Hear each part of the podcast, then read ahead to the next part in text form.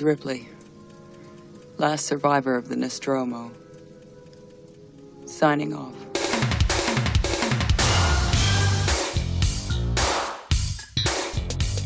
Hello there y bienvenidos a El Videoclub, donde en medio de estantes llenos de cintas VHS discutimos a fondo películas clásicas que marcaron nuestra vida, clásicos de culto y mucho más, en una edición de cuarentena. Nosotros somos Brian Fett. Mero Diego. Y Goyo Díaz. Antes de comenzar me gustaría platicarles que yo estoy muy contento porque esta semana cumplimos nuestro primer año en Hello There. Ya es un año que subimos nuestro primer podcast. Eh, les quiero empezar agradeciendo a todos ustedes que nos escuchan desde el principio y a los que no tanto, pues también les agradezco porque para los que no sepan, comenzamos este proyecto hace un año como un podcast exclusivamente hablando de Star Wars. Comenzamos el proyecto yo, Brian Fett, y con mi amigo Carlos Ren, que ahorita ya no, no está participando, pero aún así le agradezco mucho por, por estar ahí durante las primeras emisiones. Y sí, o sea, ha sido un año de muchos cambios, de muchas implementaciones. Eh, de mucha plática geek, este, de cine, de todo. La verdad estoy muy feliz porque también eh, con la integración de los nuevos miembros que ustedes ya conocen, pues eh, nos ayudó como a refrescar todavía más la idea del podcast. Y sí, o sea, por eso también tenemos este proyecto del videoclub que ya estamos regresando después de un par de semanas que lo teníamos un poco cerrado, pero, pero sí, o sea, no quería comenzar el podcast sin antes este, agradecerles a ustedes y pues, comentarles que tenemos muchas cosas preparadas para, para ustedes en el podcast. Y pues bueno, entonces vamos a comenzar de una vez con la película del día de hoy que analizamos en el videoclub. Se trata de nada más y nada menos que de Alien de 1979, dirigida por Ridley Scott. Eh, en parte estoy contento de analizar esta película porque es una excelente película. Pero a la vez estoy un poquito triste porque me hubiera gustado platicar a la comunidad aquí de nuestra, de nuestra cueva, de nuestro centro de grabación, porque es una película tan buena que sí se merecía toda la calidad del mundo, pero pues bueno, las circunstancias nos llevan a analizarla de esta forma. Y pues bueno, yo sé que, que esta es de las preferidas de, de nuestro amigo aquí, Mero Diego, así que, a ver, Diego, coméntanos al principio por qué, qué es lo que más te gusta esta película, qué pensaste cuando íbamos a analizar esta película Alien.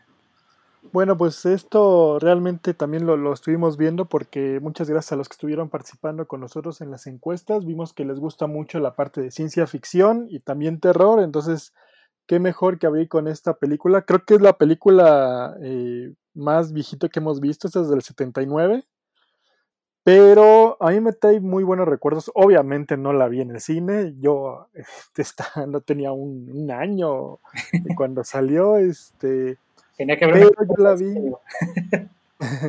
sí, yo la vi ya después cuando ya. De hecho, creo que esa la vi en. no me acuerdo si la vi en, en, beta este, o en, la tele, pero me acuerdo que era una de esas películas que te tenía siempre con esta tensión, donde podías, ahí sí te imaginabas totalmente la parte de, del espacio exterior. De hecho, ahora que la volví a ver, y retomando las nuevas películas de Alien, eh, creo que a veces no es tan bueno resolver estos misterios donde en la película agarran y te presentan y nos van a mandar una nave, eh, tenemos una señal, tenemos que ir a verla. Eh, y toda esta parte que, que, si la ves ahora sí alcanzas a ver que era una película, obviamente, en este caso en finales de los 70 pero toda la, dinámica como construye, todo el diseño de producción, la, eh, interacción que hay entre los personajes, eh, todas las naves que sí se alcanza a ver, que son como algunas pequeñas maquetas o juguetes, pero realmente sí te alcanza a meter en esta cuestión de ciencia ficción, ¿no? Algo que es del futuro, algo que, un futuro que esperemos que no lleguemos nunca, donde están buscando una, una, raza, no sabían ellos qué buscaban, o sea, básicamente iban por una llamada de auxilio y cómo solamente con estos, eh, en este caso, siete personajes, ocho, eh, yo creo que también fue algo que me gustó, por, eh, es, creo que es uno de los mejores actores ahí, John C., el gato, muy bueno, este, que también los mandan a esta parte donde no sabes qué va a pasar, ¿no? Entonces, son estas películas donde eh, te tiene tenso. De hecho, mi esposa también decía, yo no la había visto porque siempre mencionaba que era como cosas muy asquerosas cuando salía. Ella había visto cosas de que salía del pecho, de que eh, el alien sacaba algo de la boca, de que siempre era así como que los derretía. Yo le digo, sí, pues es que es la sangre del alien. Entonces, ¿cómo con una sola película, con esta simple película, generaron un gran universo y todo es gracias a esta, eh, esta película que plantea muy bien esta parte de la ciencia ficción, del espacio exterior, de miedo a lo desconocido, a lo que no sabes qué va a pasar este, y gracias a esto tenemos esta gran franquicia que es Alien, ¿no? Con ya no sé cuántas películas van, o sea, yo, yo tengo hasta la 4, que es con, con todas las de Sigourney Weaver, este, y, y pues ha crecido en cómics, en novelas gráficas, crossovers, eh, juguetes obviamente, entonces, pero toda esta mística que, que viene, aparte, el gran diseño de producción de, de H.R. Giger es, sensacional, o sea, el monstruo te llama la atención, si lo alcanzas a ver que no es como, no sé, en ese entonces supongo que eran los monstruos como lo más parecido era, se veían muy chafa los de Star Trek, digo, a mí casi nunca me ha gustado, pero bueno, y se veían muy malos, yo creo que los mejores obviamente ya eran los de Star Wars, pero este sí tiene esa mística de monstruo así, este que sabes que, va, a ser algo malo, ¿no? Que lo que quiere es matarte. Entonces, esta mezcla entre ciencia ficción y terror es lo que llega a ser, eh, a poner en la cima de todas las películas, eh, donde empiezan esta, esta gran mezcla de estos dos géneros. Y principalmente que, aunque ahorita hay muchas cosas que de repente hay muchos reclamos de eh, directoras, eh, o algunas protagonistas de que ah, la gente no apoya a, a, una película que está protagonizada por una mujer, que las cuestiones de machismo y todo esto, feminismo, pero aquí vemos que está la gran, gran, gran, no sé si sea la primera heroína, pero es de las primeras que considero yo, gran heroína de acción, y en este caso de ciencia ficción y de terror, pero vemos este gran personaje que es Ripley, que es muy fuerte y que tienen que ver que siempre que mencionan esto de que no apoyan a las películas, esta es una gran película y la protagonista es mujer. Ripley es, es yo creo que es la más importante de estas eh, mujeres protagonistas en eh, escenas de acción. Bueno, yo creo que no deberíamos decir, Diego, que es la primera gran así, este, no sé, protagonista. Yo, por ahí estás olvidando a la increíble Barbarella de 1968, que fue interpretada por Jane Fonda, que definitivamente, pues es, eso me parece que, que la actuación de esta película eh, por parte de Jane Fonda es muy, muy importante para la historia del cine. Este, mira, es que a mí me cayó muy gorda. A mí me cayó muy gorda esta Ripley. Eh, es que, es que mira, se ve todo, en toda la película, bueno, en todo el Maldita se hago yo. se nota que tiene una, una set de, de poder de ser la protagonista. Obviamente, sí sabemos que es la protagonista. Los encuadres, este, eh, las expresiones te, te, van llevando a, a, que ella sea. Pero a mí me desesperó mucho porque se le ve que todo momento está luchando por el poder.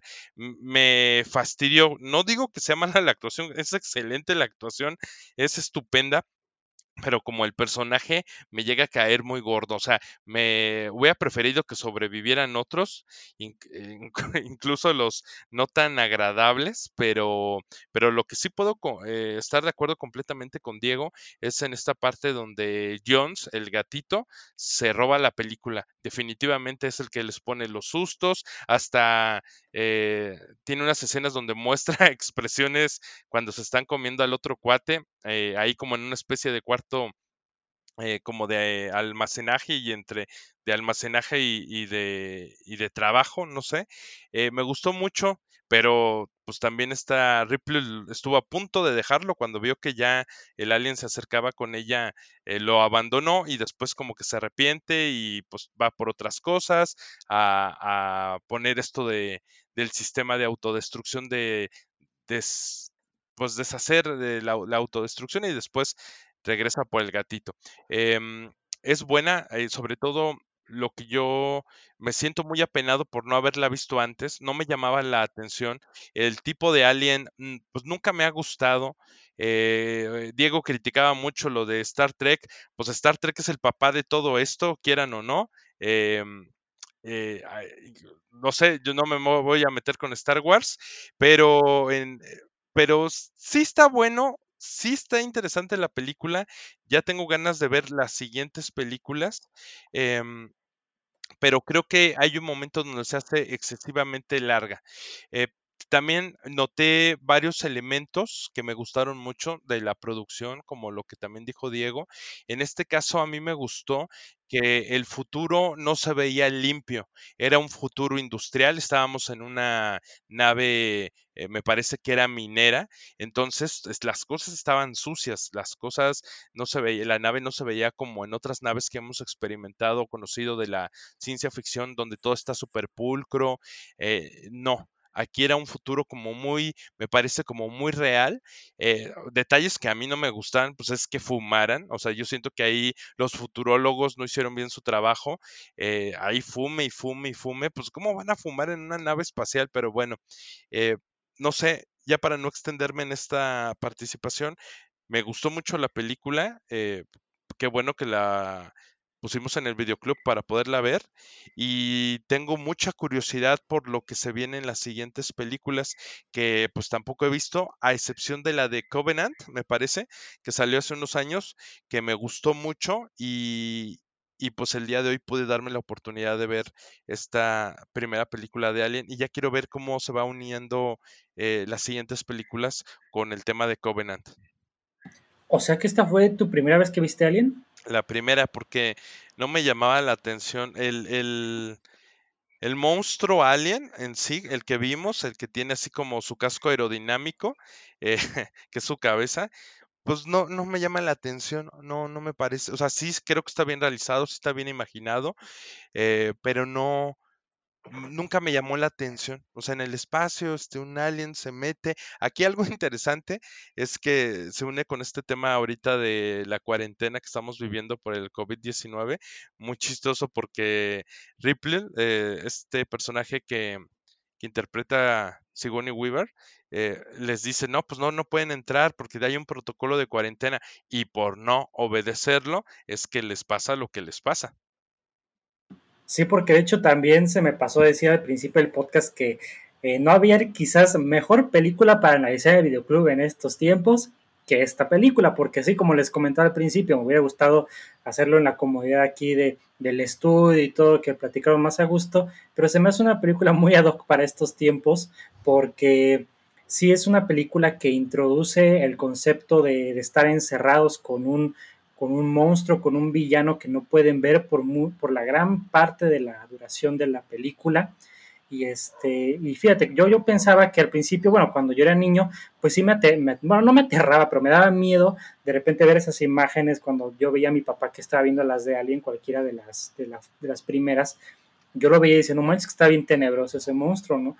Pero ahorita que hice un poquito de investigación, empecé a notar del trabajo de H.R. Geiger cuando esto, trabaja estos, el concepto del xenomorfo, que es el nombre del alien, pues existen muchas connotaciones sexuales que al principio pues yo no notaba que pues que ya ves que la cabeza tiene una forma un poquito fálica, que eh, el hecho de que se abre la boca y sale otra boca más pequeña por ahí, el concepto tan terrorífico del facehugger, que viene a ser una especie de violación para el ser humano, son temas que repercuten a la psique del ser humano de una manera muy cañona, que por eso llega a incomodarnos de una forma que a veces no puedes ni explicar, porque pues sí es un alien y que las, los bestias y todo, pero en vez de que simplemente sea el alien que te mata con un rasguño, yo que o con un poder, yo qué sé, ¿no? Esta es una manera un poquito más visceral, más brutal, y eso es parte de lo que yo pienso que el horror de esta película sea tan efectivo, porque pues como notan aquí lo del gatito y todo eso que eres el que lo saca los sustos,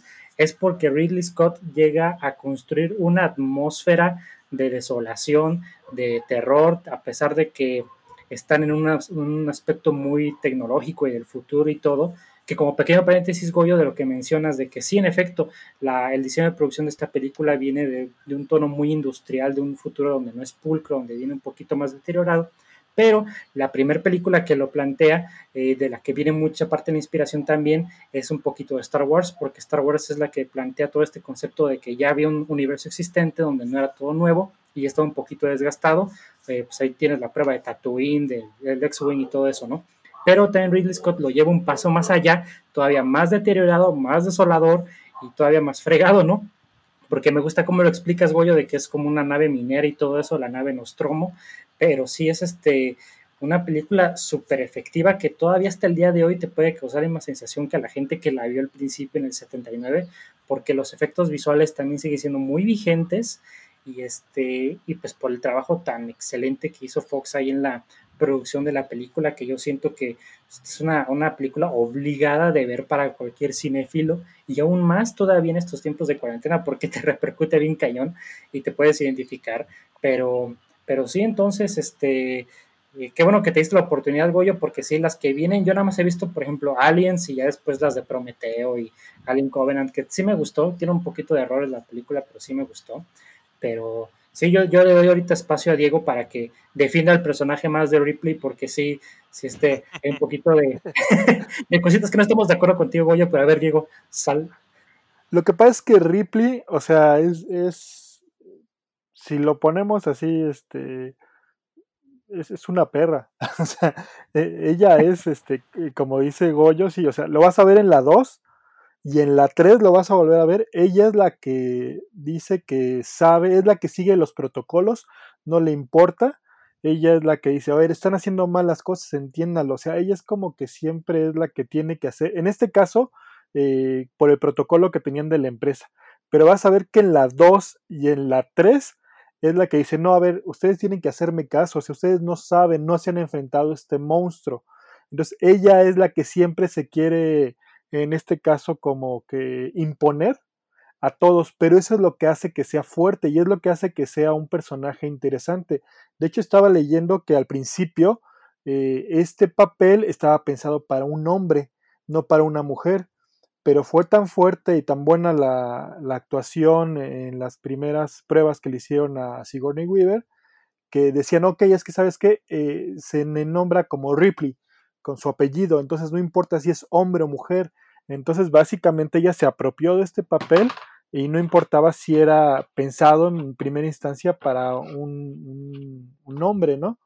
Pero creo que sí lo, lo hace con mucha fuerza y creo que sí, o sea, llega un momento donde dices, ya, por favor, pero también eh, creo que es esta parte donde ella se quiere imponer porque sabe que están haciendo malas cosas. Como dice Brian, lo del protocolo de que no tienen que subir, no tienen que hacer esto. Eh, a ver, este, si ya entró, eh, pues sabes que ya hay que ponerlo como también en cuarentena. O sea, todas estas partes donde ella decía, no lo tienen que hacer, no lo tienen que hacer, nos van a matar, nos puede pasar algo malo y es exactamente lo que pasa. Entonces, ella como que siempre es esta persona en donde en esta se ve que, primero te digo, quiere ver por esta parte de todo lo que dice el manual, pero ya después entra mucho su parte de la lógica. E, es, es muy fuerte y se ve cuando siempre tiene este enfrentamiento con Ash, lo que ya después ven que es el androide, que son muy importantes también los androides en toda esta parte de, de Alien porque son los que hasta Covenant explican así que mandan y ellos son los que quieren básicamente tener este pues esta nueva forma de vida eh, que como mencionas se supone que es casi perfecta o perfecta se puede adaptar a, todos los medios pues su sangre es ácido entonces ellos lo quieren. De hecho en la 2 y en la 3 sí la quieren más bien para cuestiones eh, militares. Entonces, de hecho aquí se descubre que, pues básicamente la misión de Ash, que es la que no le hace caso a Ripley, es, eh, entra porque él ya sabe que va a haber algo en este planeta donde llegan y dice, ¿sabes qué? Lo demás es secundario. Eh, entonces, en la 2 la vas a ver y tiene una, yo creo que después hay que dejar pasar un tiempo y hay que verla, porque yo creo que eh, algo que tiene esta saga es que tiene unos excelentes directores. En la 1 se nos presenta muy bien, gracias a Riley Scott, este, este primer universo. En la segunda, si no me equivoco, es Cameron, es James Cameron. Sí. con Aliens, este, no, y aquí es así, eh, si tú decías, bueno, ¿qué va a pasar con todos esos huevos que encuentran y que nada más aquí hay uno? En la 12 te responde y en la 3 es Fincher, si no me equivoco. Sí, también. Este, no, aquí es ya, es, un cambio totalmente diferente, eh, donde ya están encerrados nuevamente con, con un alien, ¿no? Entonces, eh, es muy importante el papel de, Ripley. En la 4 es donde ya empezaría a bajar un poquito, no, no les voy a adelantar ahí qué pasa, pero este, en la 4 es donde ya baja un poquito, como que ahí querían meter, eh, darle la estafeta, en la 4 sale Winona Ryder, entonces le querían dar yo creo que la estafeta, pero es muy, muy, muy fuerte este papel. De, Ripley. Y eh, siguiendo esta parte de lo que decían de, del monstruo, eh, creo que también fue un gran acierto del director y que todos, o sea, estas tres fases de los, de los aliens son generados por el mismo Jigger, entonces se ve muy bien porque eh, aparte es algo en lo que te da miedo porque no ves siempre, como en casi todas las películas de monstruos, al principio veías, ah, siempre es el mismo monstruo y aquí ves una evolución del monstruo. Y aparte te da cierto temor porque eh, ahorita no se me hizo tan impactante, pero obviamente de niño es muy impactante la escena cuando sale del pecho y no sé si vieron que todos tenían así como que una gran cara de terror porque mencionan que eh, solamente ah, se le explicó al actor al que le iba a salir el alien del pecho. Los demás no sabían, entonces él cuando empieza a actuar, que empieza a tener convulsiones, que se le empieza a mover el pecho, los demás realmente tienen cara de terror. De hecho, la chava que está al fondo, no me acuerdo ahorita cómo se llama, este, que ella es cuando le rompe el pecho y a ella le llena de sangre, por eso ella tiene cara como de asco, porque ella no sabía que le iba a explotar en la cara, que le iba a llenar la cara de sangre entonces, esa es una escena muy fuerte, muy impactante y todos realmente sí tienen así como que temor porque no sabían qué iba a pasar. Eh, entonces, esto es algo que le, imprime mucha, mucha personalidad a este personaje, a este de Alien, que vemos que hay tres etapas, ¿no? Entonces, cuando uno que ya lo sabe, cuando según lo van a ir a buscar, dices, no, pero ¿cómo van con una red chiquitita, con esas cosas que como que nada más van a dar toques? Porque ellos no se imaginan que esto que le salió del pecho se va a transformar eh, en un alien más grande que un humano. Entonces eso es muy interesante, ¿no? Como vemos esa transformación y que es muy rápida. Entonces, Goy, yo sé que odias, a lo mejor, bueno, no odiaste, pero no te cayó muy bien esta Ripley, pero en la 2, si la vemos, yo, yo te recomendaría que la vieras. Vas a ver que aquí sigue con esa actitud de que cállense, háganme caso. Y un algo importante, Goyo, sigue John C. En la 2 sigue Jones. Ah, eso está padre. Que eso fue lo que rescata la película. Eh, pero pregunta, em, yo estuve esperando la famosa escena icónica del cine donde ella se voltea y ya tiene la caritilla eh, del alien chiquita que le sale por la boca al alien. ¿Esa entonces sucede en la 2? Esa es en la 3. En la 3, esa donde se le, se le acerca eh, al rostro, ¿verdad? Sí. Ah, entonces en la 3. ¿Y de qué año será la 3? Más o menos. La 3, ¿Como de qué año será? Del 97, ¿no, Diego? Sí, sí, sí, ya es más, este... Es que yo recuerdo que desde niño ya había, mm, este, muchas como parodias de esa escena. Entonces yo juraba o pensaba que ya eran en esta película. Alien 3 es del 92. Ah, pues ah. entonces sí tiene sentido. Porque creo que hasta en los Tiny Toons este, la representaban o la parodiaban, me parece. Entonces, Eso es algo, 92. Muy interesante, yo, porque fíjate que también, como con muchas otras producciones, hasta creo que hemos llegado a comentar en varios podcasts, que como algunos este, programas infantiles o programas que a veces no tienen mucho que ver con lo que se está hablando, vemos este tipo de referencias de Alien y ya cuando la, ves la película dices, ah, bueno, pues viene de ahí, pero te sorprendes al saber que pues es una película fuerte, que no es para niños, que no es para toda la familia, digamos, pero cómo se, tuvo tal impacto esta película que se llegó a infiltrar en la cultura pop de manera que mucha gente que aunque, como en tu caso, hoy puedo decir que a lo mejor no habían visto la de Alien 1, pero ubicas directamente de lo que están hablando, la referencia, ¿no? Sí, definitivamente. Yo la única que había visto había sido la de Covenant, porque había salido en el cine, como que no había en ese momento nada más que ver y, y me gustó. Eh, y tenía el interés, pero no me había dado la oportunidad de, pues, de comenzar con, con esta y pues fue un grato descubrimiento. Eh, me gustó mucho, o sea, creo que, que todo está bien. La verdad es que ahorita les va a sorprender cuando les dé las palomitas, pero bastante bien, me gustó, me gustó mucho.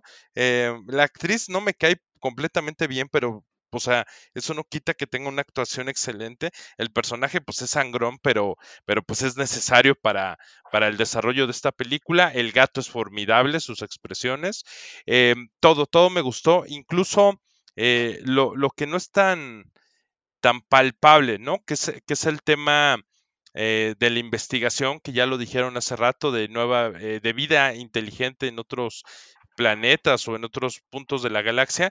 Y me gustó lo que les decía, eh, encontrar que todo el diseño de producción eh, me gustó porque era como lo hemos utilizado este concepto producto de su época, como como los teclados eran los teclados que ahorita yo tengo aquí así ochenteros, de estas versiones ochenteras, eh, los monitores, o sea, la verdad existe la limitación, eh, existía la limitación para ver un futuro más interesante, sino lo pensaban de acuerdo a la época, nada más lo trasladaban hasta muchos años después. Me, me gustó eso, que no era un futuro prometedor, eh, seguramente era un planeta que ya tiene carencia de recursos y por eso eso los obliga a tener que salir. Me recordó a varias películas, no sé, una donde sale Chris Pratt, no sé si la vieron, que, que está con una de estas, con una rubia muy famosa y que despierta, él por accidente despierta porque le pasa algo a la nave ¿Se acuerdan cómo se llama esa película? Pasajeros. Sí, eh, ajá. Ajá, me recordó mucho esa película porque pues aquí también la, la finalmente la nave, la madre, les termina por despertar antes para que vayan a investigar. Entonces, también eh, por ahí me recuerda mucho a Final Space, la animación, y ahí hay varios puntos de encuentro donde yo digo, con razón, Alien debe haber sido el papá de muchas otras producciones que vinieron eh, después sobre el tema de, del espacio y del, y del futuro en el espacio. Sí, no, de hecho aquí eh, vas a ver muchas referencias. Obviamente yo creo que la más, fuerte aquí es la del eh, Chess Buster, cuando le, le, rompe también el pecho, que eso hasta hacen muchas parodias. Creo que también en los Tiny Toons a, a veces hicieron parodias cuando le sale del pecho. Este, entonces es, es, muy, muy, muy importante, como dice, estas referencias, ¿no? Eh, de esto de, de, sin que te lo planteen así de que eh, es un futuro no muy prometedor, pero como es como se ve la nave, de que realmente están preocupados los que son como, como obreros, ¿no? Este, así de que la paga, la paga, sí. oye, ¿cuánto nos van a pagar? ¿Cuánto nos van a pagar? Oye, también vieron que es una de las películas en donde los últimos que quedan eh, o sea, no matan siempre, ya ven que siempre en las películas de terror que siempre los primeros que se echan son a los afroamericanos. sí, pensé eso también. Sí, sí, aquí dije, no, este ya duró, ya duró, ¿no? Este Parker duró. Rompió la racha. Este, sí, sí, sí. Este, pero sí, sí, es muy, muy importante. Y aparte lo padre es que eh, siempre en cada película de Alien no se quedaron solamente con el mismo eh, la misma forma del monstruo, sino que van evolucionando. También eso es muy interesante y después la misma mitología te va explicando que toma un poquito, es, es como un tipo simbiote, entonces toma ciertas características del huésped, en este caso, que pues, eh, para que estén adentro de él, pues lo tienen básicamente que, que matar para que tenga que vivir el alien. Entonces es muy interesante cómo en esta se plantea por, por primera ocasión esta parte de que es como un humano, y es obviamente porque salió de un humano, ¿no? En la 2, creo que también ahí es donde sale una, una, muy, una escena muy fuerte, que es cuando también la parodian, cuando Ripley está así como que agarrando a la reina, porque también mi esposa me decía, ¿y cuándo va a salir la reina? ¿Y cuándo va a salir la reina? Le digo, no, aquí no sale alguien reina, eso ya te lo plantean después en la película 2. Este, y en esa escena que tú decías, Goyo, la, la escena de Alien 3, mucha gente de repente me preguntaba, pero ¿por qué no la mató? porque ya ves que nada más como que abre la boca, sale como esa boquita y se le acerca, pero no la mata, y aquí se ve que a todos los mata de esa manera. Pero todo tiene. ¿La recuerda o eh, qué? no, no, no, es, es, ¿Es el nuevo. mismo? No, tienes que verla para saber por qué no la nuevo? mató. Ok, otra pregunta. em, ¿Quién gana, Alien o Depredador? Eh, pues en las películas siempre gana Depredador. Bueno, ganan los humanos, de hecho. ¿No pierden los humanos? ¿No es así como de que ellos se enfrentan y la humanidad termina perdiendo? Este, no sé, Brian, tú has visto, yo he visto, creo que hay, no sé, hay dos o tres de Alien contra Depredador. Hay unas muy chafas, la verdad. Sí, mira, yo la verdad he visto nada más la primera de Alien contra Depredador. Esa recuerdo que la fui a ver al cine ahí con unos amigos en secundaria, prepa, no me acuerdo. Y sí, o sea, cuando la vi, este, yo empecé el, el duelo soñado, ¿no? De estos dos personajes de Fox de, la ciencia ficción y del terror, que yo recuerdo que el primer contacto que yo tuve con, con, una especie de batalla de este tipo fue en un videojuego de Super Nintendo, de Alien contra Depredador, y me encantaba ese juego, o sea, la verdad, yo decía, no, pues qué padre, o sea, qué padre que podían chocar estos dos personajes en la pantalla, a pesar de que yo, porque era muy chico, no había visto las películas, pero ubicaba los personajes, ¿no? Y es cuando se me empezó a quitar como el miedo que les comentaba al principio del podcast, que yo decía, ay, de ese monstruo me da miedo, por medio de los videojuegos, como que, dije, ah, bueno, pues no está tan mal, ¿no? Y este, pero tengo entendido que sí, a partir de la 2, que es la de Requiem, la 2 de Alien contra Depredador, ya se volvió muy chafa. Sí, por sí la 1 dejó mucho que desear, porque sí hubo unas escenas padres de cuando pelean, pero la verdad es que la trama es muy mala. O sea, mezclan lo de las pirámides y que las civilizaciones no sé qué. Eso es un. Ajá, es un rollo muy, muy extraño, muy fumado, la neta, para, incluso para esa franquicia, pero yo no me animo a ver la, la que sigue, no, creo que nada más han sacado dos, digo, porque creo que la dos que fue la de Requiem, saben México. que no les pegó muy bien y decidieron mejor volver a hacer ahora que la de Prometeo, Alien Covenant, la nueva de Depredador, que también dicen que es muy mala, pero, pero sí, yo pienso que al menos el universo de explorar de Alien contra Depredador debería de usarse mejor como antes en los cómics o en un otro juego diferente, yo qué sé. Pero sí, o sea, hipotéticamente hablando, yo, yo sí le al Depredador porque es un poquito más consciente, pues su naturaleza es cazar y yo sé que podría llegar a salir muy mal herido por ahí, pero yo pienso que él se llevaría la victoria. Sí, casi siempre, eh, o sea, se supone que aparte los alien, cuando hay muchos, no cazan solos, se cazan en conjunto, entonces es, digamos, una ventaja que tienen ante un depredador, un depredador caza solo. Entonces, hace poquito vi una, no sé si era la de Requiem, que al final queda una chavitilla este, afroamericana este, y están peleando contra la reina, están peleando contra la reina y básicamente al final este, el depredador le ayuda a la chava y entre los dos como que se, se unen el, la humana y el depredador y, y, logran matar a la reina y antes de que maten a la, a la reina, la reina atraviesa el depredador y digo que el que queda vivo es el humano. Entonces, están muy raras esas películas, así, este, pero sí, o sea, yo... Pero el depredador es, es un animal, es un ser humano, es una extraterrestre o Sí, el, de, es depredador, el depredador es un extraterrestre que básicamente ellos lo que quieren es eso, es, es cazar. Entonces, por eso eh, en los cómics se supone que quieren cazar a los, eh, pues, como seres vivos más peligrosos de la galaxia. Pues uno de ellos, obviamente, es el alien. De hecho, en algunas películas o en algunos cómics te lo manejan como que es como que lo más peligroso que pueden cazar es un, un, un alien. Aunque el depredador tiene, como dice Brian, así como que más tecnología, se puede hacer invisible, tiene armas, tiene bombas. Este, como menciona en esta película, pues se supone que el alien es como la perfección porque se puede adaptar, puede sobrevivir, o sea, si no sé si le quitas oxígeno y le pones nitrógeno nada más, puede, puede adaptarse de muy, de muy buena manera el organismo de, del alien. Entonces el depredador lo que quiere es, es, cazarlo, ¿no? Y aparte, ¿cómo lo va a matar o cómo lo caza? Si, como mencionan aquí, eh, cuando cortan al alien, eh, es ácido, su sangre es ácida, entonces hay veces que también lo cortan y él en algunas películas se ve que él usa su sangre cuando le cortan, no sé, la cola o un brazo y él es consciente de que puede hacer daño con su sangre, entonces a veces avienta su, su, sangre para también dañar a los otros, en este caso a los depredadores, ¿no? Entonces, pues sí, es básicamente el alien es un organismo hecho pues para matar, ¿no? Para sobrevivir, para alimentarse. Entonces, por eso es que los, están eh, encontrando mucho, porque el depredador lo que quiere es tener la presa del ser viviente más peligroso, ¿no?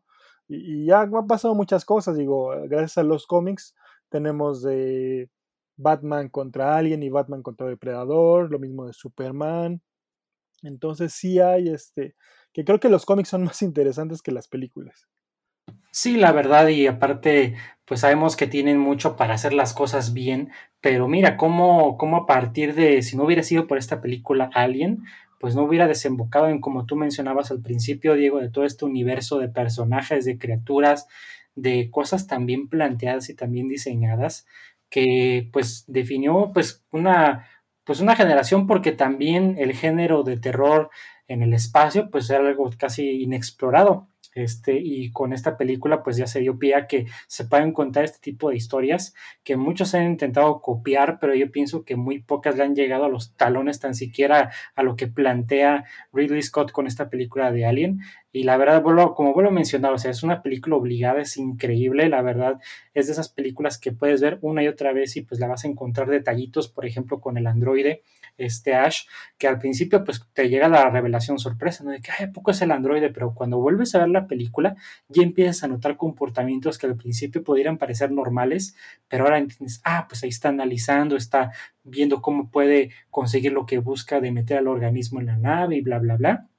Y eso es algo que muy pocas películas pueden hacer, que cuando vuelvas a visitarlas eh, puedas descubrir nuevas cosas. Y es algo que me agrada mucho de esta película Alien. Así que pues sí, o sea, es, increíble, la verdad. Qué bueno que la vimos otra vez y pues vuelvo a mencionar, pues más adecuado para la cuarentena, pues nunca, ¿verdad? Pero pues sí, este, creo que todos coincidimos que es una excelente película, pero pues sabemos que como con todas las películas que vemos aquí en el videoclub, tiene que haber una calificación, así que pues empecemos con las palomitas. A ver, Diego, ¿qué, ¿cuántas palomitas le das a Alien? Híjole, a Alien yo sí le daría unas cuatro y media. Tirándole a cinco, sí, sí, sí, es, es muy, muy, muy, muy buena. Plantea muy bien todo. Es que entre esta y la dos son muy buenas. O sea, la, o sea, la uno es porque, eh, te digo, te, tenía ese temor, pero la 2, la 2 me causó un temor de niño porque esa sí la vi en el cine y luego se me ocurrió verla, no sé por qué la vi en la madrugada, eso de que te haces muy macho de niño y sí, voy a ver películas de terror en las madrugadas, ¿no? Yo después no podía dormir con la 2, era algo así que yo creo que una semana entera no podía dormir, pero, pero no, este, este es muy bueno, entonces le doy, pues vamos a darle 4.85. Ah. A ver, tú, Goyo, ¿cuántas palomitas le das? Pues yo les dije que lo mío era una grata sorpresa. Son cuatro palomitas. Eh, y es grato porque no, no le puedo dar cinco palomitas. Cinco películas, digo, cinco palomitas están para las películas que alcanzan la cima, ¿no? Eh, incluso creo que por ahí puede haber una categoría especial para las que superan la cima de las palomitas. Pero no, eh, definitivamente me pareció bastante buena. Por eso le doy cuatro palomitas, muy merecidas. Pues mira, creo que inauguraste la, lo de lo que lleva más allá de las 5 con la de Stand By Me, que creo que mencionaste que eran palomitas sí. Ajá, sí, sí, sí. Pues mira, yo en lo personal con las palomitas, yo pienso que al principio cuando vi Alien por primera vez sí me gustó mucho, pero es de esas películas que empiezo a apreciar más con el tiempo y yo siento que voy a cometer la, el atrevimiento de que yo a esta película sí le doy las cinco palomitas por lo que me hace sentir, la atmósfera que crea, la dirección, el diseño increíble de producción que tiene esta película y pues todo lo que ha desembocado en la cultura pop y todo eso más, eso para mí vale las cinco palomitas, así que yo me voy con esa calificación. Y pues bueno, con eso yo creo que terminamos esta edición del videoclub del día de hoy de esta película Alien. Eh, creo que actualmente no la pueden encontrar en muchos servicios de streaming más que en Cinepolis Click, pero esas que vale la pena comprar en físico, pero si son como Goyo que no son fans de lo físico, pues ahí tienen la versión digital, ¿no? Pero pues bueno, eh, les agradecemos nuevamente por escuchar este podcast. Eh, si tienen ahí por ahí sugerencias de qué les gustaría seguir viendo en el videoclub, saben que nos pueden escribir en nuestro grupo oficial del El Videoclub. Denos like en Facebook, ahí síganos en Instagram y pues saben que esto lo producimos con mucho cariño para todos ustedes. Así que eso es todo por hoy. Yo soy Brian Fett. Yo soy Mero Diego. Y Goyo Díaz. Hasta la próxima.